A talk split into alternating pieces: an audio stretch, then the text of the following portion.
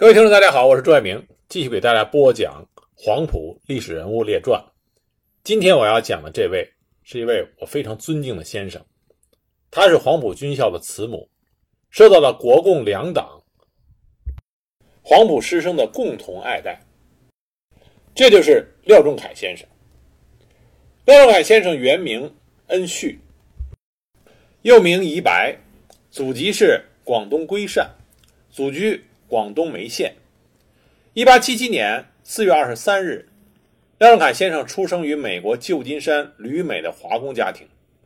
一八九三年，他的父亲在旧金山病故，他就随母亲回到了广州，投奔时任清政府招商局总办的叔父廖志刚。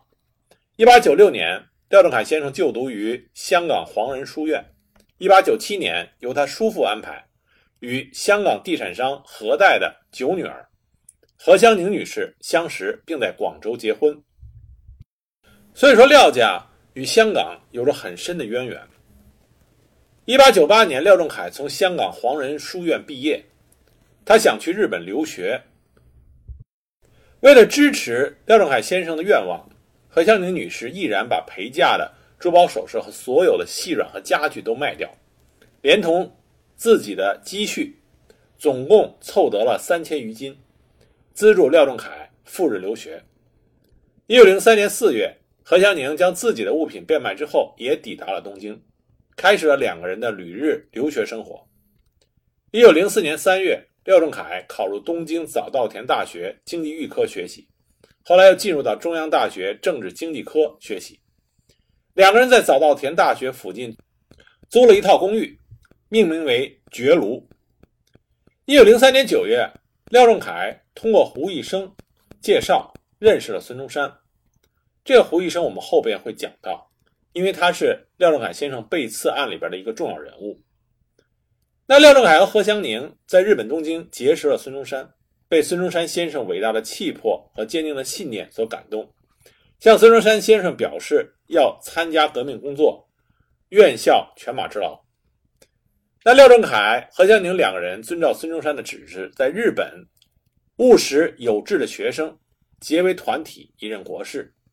自此，夫妇二人就追随着孙中山，建立了深厚的革命友谊。一九零五年，廖仲恺、何香凝夫妇协助孙中山组建了同盟会。八月份，廖仲恺被孙中山委任为同盟会外务部主事，何香凝则是同盟会的首位女会员，担负着联络与内勤。夫妇二人在东京的家就成为了孙中山等革命党人的联络点和聚会场所。那么，在忙碌学业和革命工作的期间，廖仲恺和何香凝他们的女儿廖梦醒和儿子廖承志相继诞生。廖仲恺从1906年开始就翻译一些早期的社会主义学说的文章，并且在同盟会机关报《民报》上发表。期间，他还奉孙中山的命令回国秘密进行革命活动。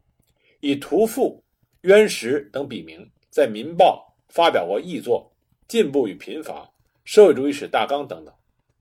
廖仲恺是最早介绍和探索社会主义问题的中国人之一。辛亥革命前后，廖仲恺夫妇追随着孙中山先生回国，继续投身革命事业。在事业和生活中，两个人相互支持，志趣相投。在革命党人中，廖仲恺夫妇作为坚定的。革命夫妻被传为佳话，被誉为革命伉俪。廖仲恺是在辛亥革命之后第一批进入到清政府从事财政工作的革命党人。在辛亥革命之后，他先后担任过广东任都督总参议、总统府财政部长兼广东省财政厅厅长。一九一三年八月，二次革命失败之后，廖仲恺夫妇与孙中山亡命日本。一九一四年，协助孙中山组织了中华革命党。一九一四年七月，廖仲恺任中华革命党财政部副部长，继续为讨袁筹措军费，致力于反袁斗争。一九一六年十月十三日，他接替张人杰任中华革命党财政部部长。一九一七年九月，廖仲恺随孙中山回到广州，廖仲恺就任中华民国军政府财政部次长。代理总长，尽力于护法事业。一九一八年六月，廖仲恺随孙中山到上海以后，与朱之信胡汉民等人，在上海创办了《建设》杂志，发表了《三大民权》《全民政治论议序》等文章，宣传和研究革命理论。同时翻译了孙中山用英文撰稿的实业计划第一计划。一九一九年十月十三日，廖仲恺就任中国国民党本部财政部主任。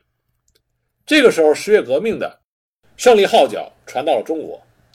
廖仲恺公开的称赞十月社会主义革命是空前之举，震慑全球，前途曙光，必能出人群于黑暗。他与朱之信等人积极的学习俄文。准备赴苏俄学习，所以说廖仲恺很早就是国民党资深的左派元老。那么，一九一九年至一九二零年间，廖仲恺多次奉孙中山的命令赴福建的漳州，帮助组建援闽粤军和协助解决财政难题，推动粤军回师广东，驱赶桂系军阀。而廖仲恺也是奉孙中山的命令，最早。和共产国际代表进行会谈啊的人之一。一九二零年夏天，廖仲恺奉孙中山的命令，在上海与漳州两次会见过共产国际出使中国的人员波达波夫。在漳州会见的时候，陈炯明和陈友仁等人都在场参与。后来在上海会见的时候，是与孙中山一同会谈。波达波夫向孙中山介绍了苏联情况，劝孙中山学习布尔什维克的办法进行中国革命。还赠送给孙中山英文译本《苏俄宪法》。援闽粤军回到广州之后，廖仲恺协助孙中山组建了广东革命政府，任财政部次长，后来兼任广东省财政厅厅长，努力的开创广东的革命局面。一九二二年一月间，廖仲恺陪同孙中山在桂林会见了共产国际远东代表马林，双方讨论了中俄两国革命结盟、改组国民党、实现国共两党合作。以及苏联帮助国民党创办军官学校等问题。马林不久到广州后称：“我在广州每天都同国民党的领袖联系，他们对俄国革命与苏军的组织表示了极大的兴趣。这里面自然就包括了廖仲恺。而且基于会见廖仲恺过程中留下的良好印象，马林十分肯定地认为廖仲恺是国民党的最重要人物，应利用其左翼去改变国民党的策略。”一九二二年六月十六日，在陈炯明发动兵变前夕，他将廖仲恺囚禁于石井兵工厂。何香凝三次去探监，不得开释。一九二二年八月十六日，也就是廖仲恺被囚禁两个月之后，何香凝得知陈炯明在某地召开军事会议，就前往会场，直接质问陈炯明：“仲恺什么地方对不起你了？你要把他关起来。今天我来就没打算走，把我剁成肉酱也不怕。”你今天一定要回答我，对仲恺是杀还是放？陈炯明面对着何香凝的质问，当时不知所措，他只能详称关押廖仲恺是他手下干的，他并不知情。然后他写了字条给何香凝，同意放廖仲恺。何香凝立即就赶赴到石井兵工厂，接走了廖仲恺，并且连夜乘船赴香港，及时脱离了险情。所以说，何香凝女士啊，也是女中大丈夫。巾帼不让须眉。一九二二年九月，廖仲恺夫妇奉孙中山的命令，以访问兄长为名赴日本东京。实际上，他们是要代表孙中山与苏联的全权代表岳飞及其随员谈判中俄携手共合作的问题。后来因为岳飞没能前往，等候将近一个月以后，另约到上海会谈。一九二三年一月十七日，岳飞赴上海与孙中山会商。正式签署了孙文、岳飞联合宣言。期间，廖仲恺与会进行了磋商，并且在会后陪同岳飞前往日本，进一步落实宣言提及的援助问题。廖仲恺在日本期间，实际上都是在伊豆山相模屋旅馆与岳飞的助手希尔瓦沙龙和列温两个人会谈。廖仲恺与岳飞的会谈，则是在秘密状态下进行的。为了避开日本特务的严密监视与干扰，他以探病的名义到岳飞的房间，一谈就是几个小时。每次谈话回来，都是满脸笑容。廖仲恺与岳飞会谈的实质内容是苏联政府对孙中山政权提供经费、物资与人员等援助问题，这也是孙中山联俄的主要目的。岳飞在会谈中曾经对廖仲恺说：“以往的中国革命过于借重军阀之力，因而常导致失败。国民党必须组织自身的军队。这句话对廖仲恺影响很大，他对此深以为然。岳飞还同意了廖仲恺提出的建军计划，答应给予孙中山充分的援助，并且推荐鲍罗廷到广州担任顾问，以便于实施援助计划。此外，岳飞还声称，他与廖仲恺已经根据托洛茨基所创立的制度，拟写了一项创设军官学校的计划。这应当是孙中山、廖仲恺要创立国民党党役军官学校最初的构想和规划。一九二三年一月二十三日，廖仲恺被孙中山任命为中国国民党本部参议。一九二三年三月底，廖仲恺离开了日本，返回上海。一九二三年七月三十一日。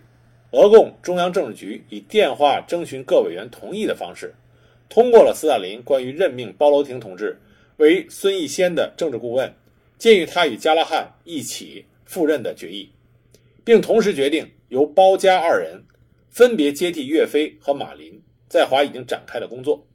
应当可以确定，1923年，联共及苏联政府与孙中山广州革命政府之间的合作关系正式的建立与不断加强。并最后落实财政援助和创建军官学校，显然是与当年廖仲恺与岳飞会谈、积极努力密不可分的。而期间在广东，形势也变得越来越有利于革命政府。一九二三年一月四日，孙中山通电讨伐陈炯明部粤军，组成东西两路讨贼军，分进合击，于十六日攻克广州。陈炯明被迫通电宣布下野，而后退居香港。一九二三年三月，廖仲恺就任。陆海军大元帅大本营财政部长。一九二三年四月十二日，孙中山以大元帅令委任特派廖仲恺为劳军使。一九二三年五月七日，孙中山颁布大元帅令，特任廖仲恺为广东省省长。紧接着，廖仲恺主持召开了国民党党务讨论会，通过第九号决议案，建议设陆军讲武堂于广州，训练海外本党回国之青年子弟，成为军事人才，拥护共和。那不久，中国国民党临时中央执行委员会作出决定，将新建的陆军军官学校命名为国民党军官学校，由廖仲恺等负责筹建。廖仲恺被孙中山指定为中国国民党五名改组委员之首。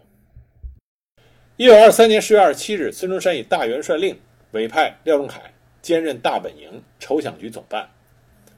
十月二十八日，再指定廖仲恺。为临时中央委员会九名中央执行委员之一。一九二三年十月二十六日，孙中山主持召开了中国国民党临时中央执行委员会第十次会议，通过了在广州创办国民革命军军官学校的决议。会议决定军校名称为国民军军官学校，蒋介石为校长，陈汉玉为教练长，廖仲恺为政治部主任，指定廖仲恺主持军校的筹建事宜。大概一个月之后，也就是一九二三年十二月二十八日，廖仲恺与包罗廷商议选定了戴季陶等首批军校的教职官组。中国国民党第一次全国代表大会在一九二四年一月二十日到三十日在广州召开。那廖仲恺被孙中山指派为主席团成员，他几乎参与了会议的全过程，分别做过五次大会发言。他在一月三十日的会议发言中强调了黄埔军校招生要注意政治觉悟素养。他说。声明，请各代表对于推荐介绍的青年军官学生要特别注意，要确保其人明白本党主义且忠实可靠，能做事方可入选。海外代表亦可介绍，但需有同样的注意。这一声明就回应了此前孙中山先生请求各代表担负起陆军军官学校学员介绍推荐时要必须注重政治素质。一九二四年一月底，廖仲恺。开始筹建黄埔军校，军校刚设置筹备处于广州的南堤，蒋介石却因校长职位不明确，于二月二十一日自行宣布筹备处解散而不辞而别。几天后，廖仲恺返回广州办事，那孙中山呢就命令廖仲恺代理黄埔军校筹备委员会委员长，继续军校各项筹备工作。廖仲恺会同戴季陶等人和参与黄埔军校筹备的张申府协商。征询张申府推荐尚在国外学习的优秀人才回来效力。我们前面介绍张申府的时候提到过，当时张申府拟出了十五人的名单，周恩来排名首位。廖仲恺专门指示给周恩来寄去了回国的旅费。而为了劝说蒋介石回来就任黄埔军校校长，廖仲恺前后给蒋介石一共发了十封电报。我们这里稍微说一下蒋介石和廖仲恺之间的关系。蒋介石对于廖仲恺的那个感情，是一种弟弟对兄长的那种尊敬爱戴。蒋介石对于苏俄有看法，尤其是他从苏俄考察归来之后，那蒋介石呢对苏俄的政治体系以及主义信仰都有不同的意见。他这个时候想到和谁诉说呢？想到的就是廖仲恺。一九二四年三月十二日，蒋介石在访苏归来之后，从奉化专门致信给廖仲恺，坦言他对国共合作是有意见，并且将这封信同时抄送给各常委员，以补充他访苏报告的意见。蒋介石当然知道廖仲恺是国民党的左派，对三大政策是坚决拥护的。但蒋介石之所以能够把自己的真实想法写信给廖仲恺，这是对廖仲恺人格和品行的一种肯定。蒋介石的这封信，更像是一个弟弟将自己的所见所闻告诉自己的兄长，想听听兄长的意见。而这种信任之情渗透在字里行间。他这封信是这么写的：“欲直告于兄者。”即对俄党问题是也，上来就非常坦诚啊，直言我对苏俄和他们党有看法。蒋介石接着说，对此问题应有事实与主义之别，吾人不能因其主义之可信，而乃至事实于不顾。以地观察，俄党殊无诚意可言。即地对兄言，俄人之言只有三分可信者，亦兄过信俄人。而不能尽扫兄之兴趣也。我们看到这个时候，蒋介石并没有彻底否定苏俄的共产主义信仰，他只是说事实和他所说的不符，苏联人不能信，只能有三分可信。但是蒋介石也说了，兄长你非常相信苏联人，我不想扫您的兴。由此可见，蒋介石对廖仲恺的在意。那蒋介石接着说：“至其对孙先生个人致崇仰之意者，非俄国共产党，而乃国际共产党员也。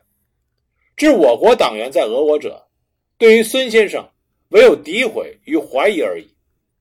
俄党对中国之唯一方针，乃在造成中国共产党为其正统，绝不信吾党可与之始终合作，以望我成功者也。至其对中国之政策。”专在满蒙回藏诸部，皆为其苏维埃之一，而对中国本部，未使无染指之意。凡事不能自立，而专求于人，而能有成者，绝无此理。国人程度卑贱自居，如此而欲他人替天行道，奉如神明，天下宁有是理？彼之所谓国际主义与世界革命者，皆不外凯撒之帝国主义。不过改易名称，使入迷惑于其间而已。所谓俄语英法美日者，以地视之，其利于本国而损害他国之心，则五十步与百步之分耳。至凶言中国代表总是倒霉，以张某作比者，乃离事实太远，未免拟不于伦。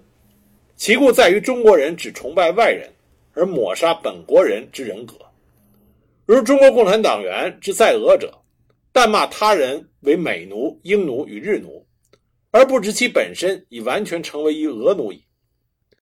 五兄如仍以地言为不足信，而毫不省察，则将来恐亦不免堕落耳。党中特派一人赴俄，费时半年，费金万余，不可谓不郑重其事。而子弟之见闻报告，毫无省察之价值。此地当自愧信用全失，人格扫地，亦应引咎自此也。这封信中，蒋介石将他对苏俄的真正看法一五一十的告诉了廖仲恺。他希望廖仲恺根据他所说的，能够正确的去审视和苏俄的关系。那么廖仲恺呢，在他发给蒋介石，希望他尽快的回来担任黄埔军校校长的十封电报中，我们也可以看到廖仲恺对蒋介石的爱护之意。这种爱护之意不是简单的对蒋介石的纵容，而是对蒋介石既有批评又有回护的这种兄长对弟弟的爱护。第一封电报，廖仲恺就说：“党事俱可因兄而败。”以待告假半月，来沪之军官学生，即请就近考验，试郡即归。这什么意思呢？第一句批评蒋介石不应该置党国要务不顾而擅离职守啊，这是批评。第二句，我已经替你告假了半个月啊，我已经替你把这个事情尽量的降低了负面影响，回护之意跃然纸上。第三句。到上海的军官学生，希望你就近考验，马上给蒋介石找了一个可以进一步完成工作的最好途径。最后一句，事郡即归，完事了赶紧回来。第二封电报，廖仲恺说，孙中山先生急切的盼望胡汉民和届时你赶紧回来。黄埔军校建筑筹备各项事宜，你不在都没有办法。顺利的完成，军官、教授都需要你来决定。考取这些军官和教官以后，希望把他们尽快的迁入到学校，所以你不回来不行。这封电报透露出廖仲恺对蒋介石能够担任校长这份责任的殷殷期盼之意。第三封电报很简单：以往之正式党事，弟任其咎。盼兄既归图更使，我们之间的分歧，我都可以接受批评，希望你能够尽快赶回来。那么，在第五封电报的末尾，廖仲恺说：“为数百青年慕兄来学，为兄信用计，既不能使来自远方者望崖而返，故仍积极筹备，以赴胸托。校中财政已妥，兄归即可发表。”这就说的更加的直接了。这些学员都是仰慕着你蒋介石来的，为你考虑，不要让这些学员失望。所以呢，我还在积极为你筹备。学校的财政已经全部安排妥当，你回来就可以开学了。廖仲恺写到这个份上，蒋介石不得不为之感动，所以呢，他就给廖仲恺回了一封电报，三个字：必来月，我肯定回来。但是，如果我们说廖仲恺先生发了十封电报，完全是为蒋介石考虑，那就是错的。廖仲恺先生之所以十封电报邀请蒋介石回来，一是他看重蒋介石，第二个他是真心真意的想把黄埔军校办好。这从他第八封电报可以看出来。在这十封电报中，写的最长的那封电文就是第八封电文。那为什么廖仲恺先生写那么长呢？我们从电文的内容就可以看出来。封最长的电报，不是在说服蒋介石，而是在告诉蒋介石并上海执行部应该如何的去甄别和选拔学生。在电报里，廖仲恺这么写的：沪执行部并转届时兄，月考军官学生千二百余人，除越籍外，湘、桂、赣、闽、滇等省数百人，中有三分之一青年曾经毕业中学及专门。故试题于国文、算术外，加三角、几何、代数三种，以便狡别。二七、二十八日验体格，二十九日考试，各题全作者为数不多，定额太爱，去取甚难。文沪取学生百三十人，尚需取七十名。国尔则将来到月复试，不及格者必多，资遣往返，易嫌弥费。请妥为斟酌，并付。此封电报，我们就可以看出来，廖仲恺先生对于军校选拔学生，真的是关心到了实处。那么，廖仲恺先生给蒋介石发的第十封电报，写的非常的直接：军校款，弟不问支出，兄亦不问来源，经费不乏，尽可安心办去，唯请即来。办军校最重要的就是钱。作为广东国民政府的钱袋子，廖仲恺这几句话虽然说的不长，但是却给了蒋介石极大的支持。这句话的意思非常简单：军校的钱怎么用，我不管，也不过问。至于说你军校没有钱了，尽管来找我，我一定会把经费给你凑齐。军校的工作，你放手去干，我绝对不会让经费给你拖后腿。从这十封电报，我们就可以看出来，为什么蒋介石敬重廖仲恺，为什么黄埔师生敬重廖仲恺。一个人不贪功，不贪名。不因为自己资历深、功劳大而居功自傲，对别人颐指气使。麻烦的事情、困难的事情、琐碎的事情、吃力不讨好的事情，都自己亲力亲为，从而能够减轻别人的负担，使别人的工作没有阻力。这样的人怎么能够不让我们敬重？怎么能够不是我们学习的楷模？在廖仲恺的劝说下，一九二四年四月十四日，蒋介石与徐崇智一同回到了广州。廖仲恺立即将黄埔军校的筹备诸事移交给蒋介石承办。